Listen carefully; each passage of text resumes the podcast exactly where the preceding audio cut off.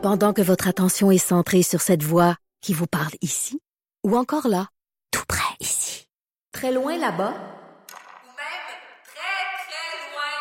Celle de Desjardins Entreprises est centrée sur plus de 400 000 entreprises partout autour de vous.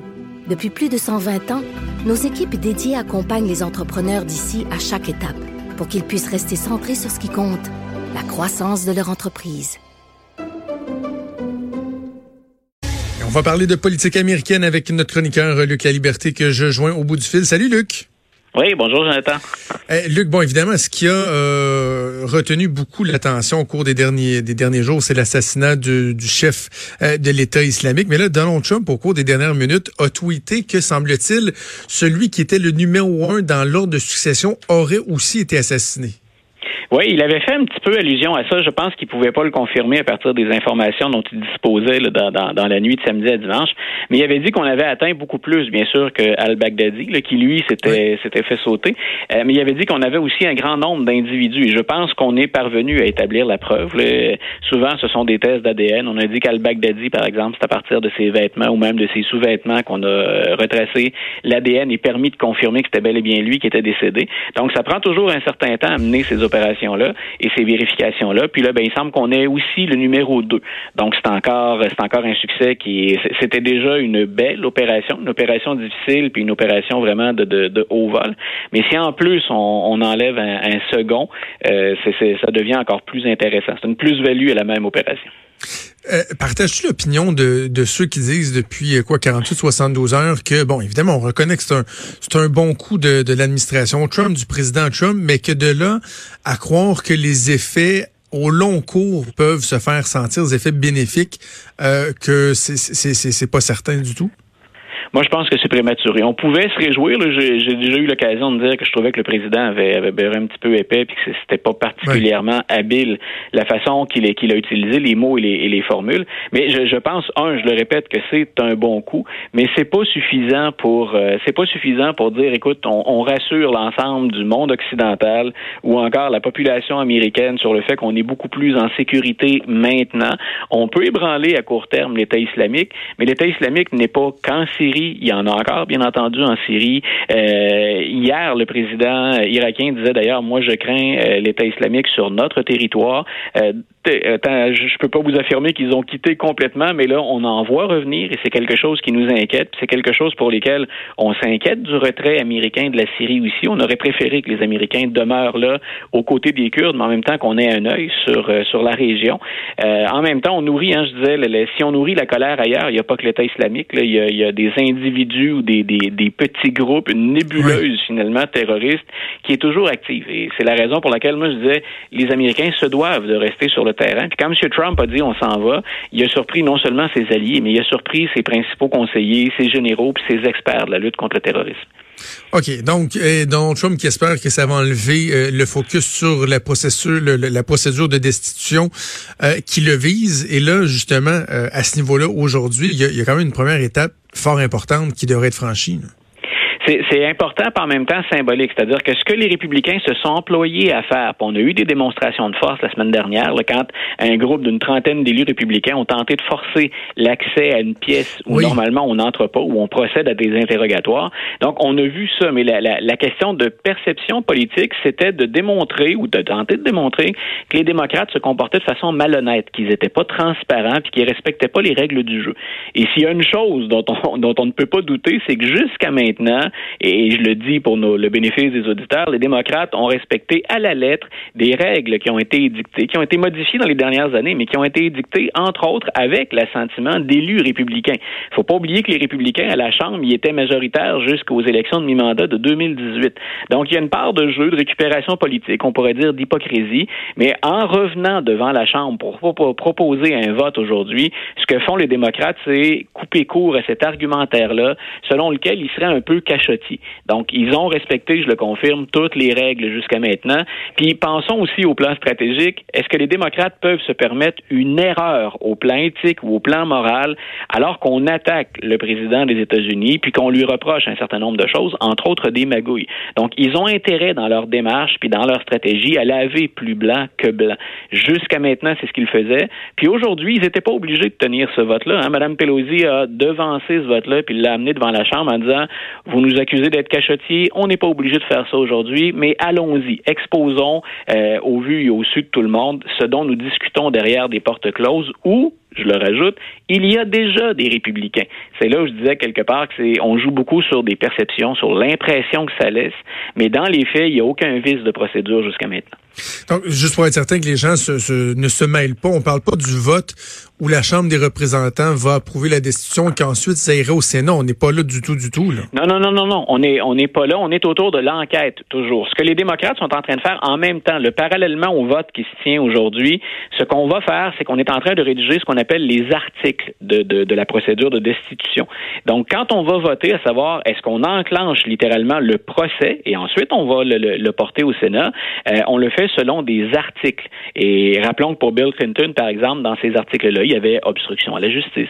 Donc, ce qu'on est en train de faire chez les démocrates, c'est est-ce qu'on euh, est-ce qu'on s'en prend au président uniquement dans le dossier ukrainien, puis là on regarde tout ce que le président aurait mal fait euh, à l'intérieur de ce dossier-là, ou si, puis ça c'est une très grosse réflexion, puis on a intérêt à bien la mener, ou si on l'accuse, on l'accuse d'autres choses. Est-ce qu'on met dans les articles, par exemple, le fait que M. Giuliani puis des proches de Donald Trump ont enfreint la loi électorale en Ukraine, entre autres en servant de fonds de l'étranger pour euh, financer la campagne de Donald Trump? Donc, c'est un aspect qu'on pourrait ajouter.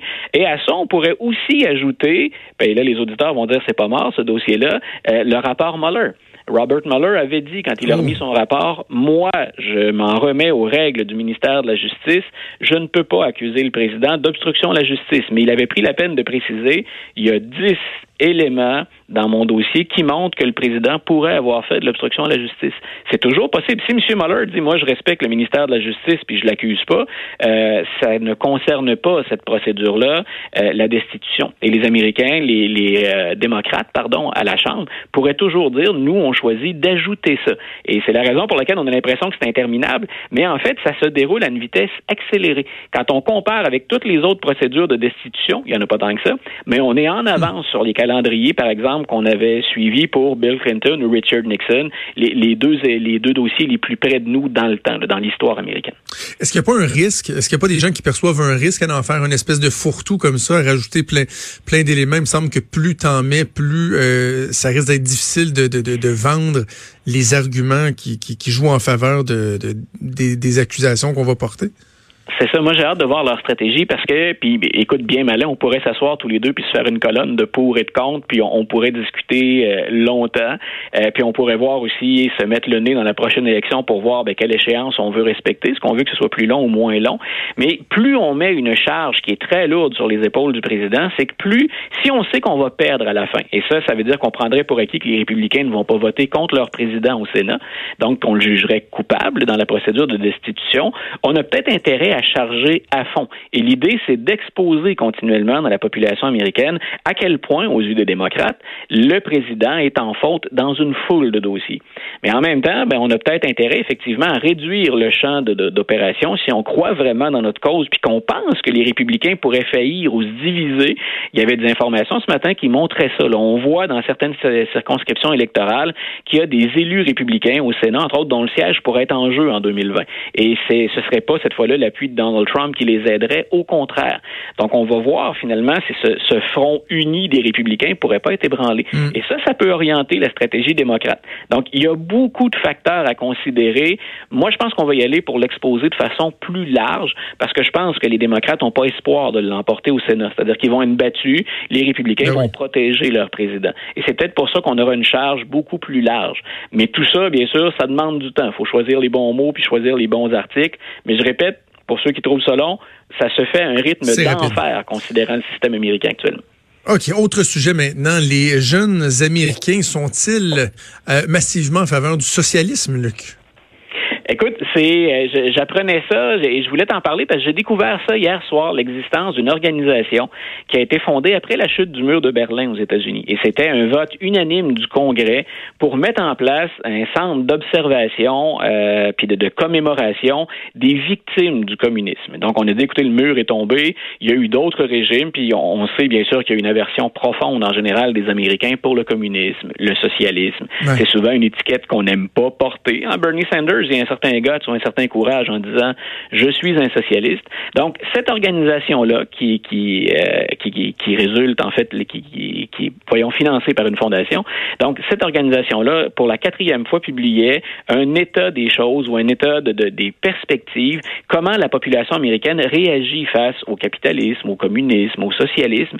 Et la donnée qui m'a intéressé, il y a beaucoup de choses dans ce dans ce dossier là. Le capitalisme c'est encore vu comme le meilleur régime, mais son son taux d'approbation d'assentiment est, nettement à la baisse. Puis ensuite, ben, on regarde selon les générations.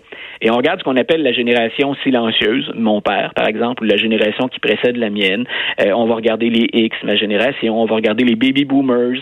Euh, puis on regarde les jeunes. Et, et ça varie beaucoup selon l'âge. Et ce qu'on dit, c'est que les deux dernières générations, les X et les Y, ben déjà, il y a un sentiment assez important de frustration à l'égard des institutions, à l'égard des injustices du système. Et chez les jeunes, ceux qu'on appelle les Y ou les milléniaux, on en serait à 70 de ces jeunes-là qui seraient prêts à voter pour un candidat socialiste, c'est-à-dire qui veulent une réforme en profondeur des États-Unis.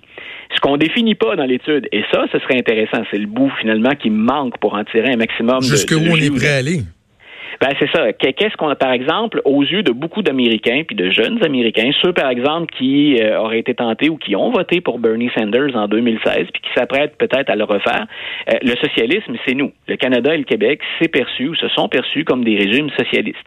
Ne serait-ce qu'en raison de notre système de santé, euh, ne serait-ce qu'en raison du financement ou de l'aide qu'on peut accorder de la part de l'État aux gens qui poursuivent des études universitaires. On parle des coûts d'accès à l'université. Donc, nous sommes considérés comme socialistes. Et puis, certains égards, dépendamment de la définition, je pense qu'on peut dire ça.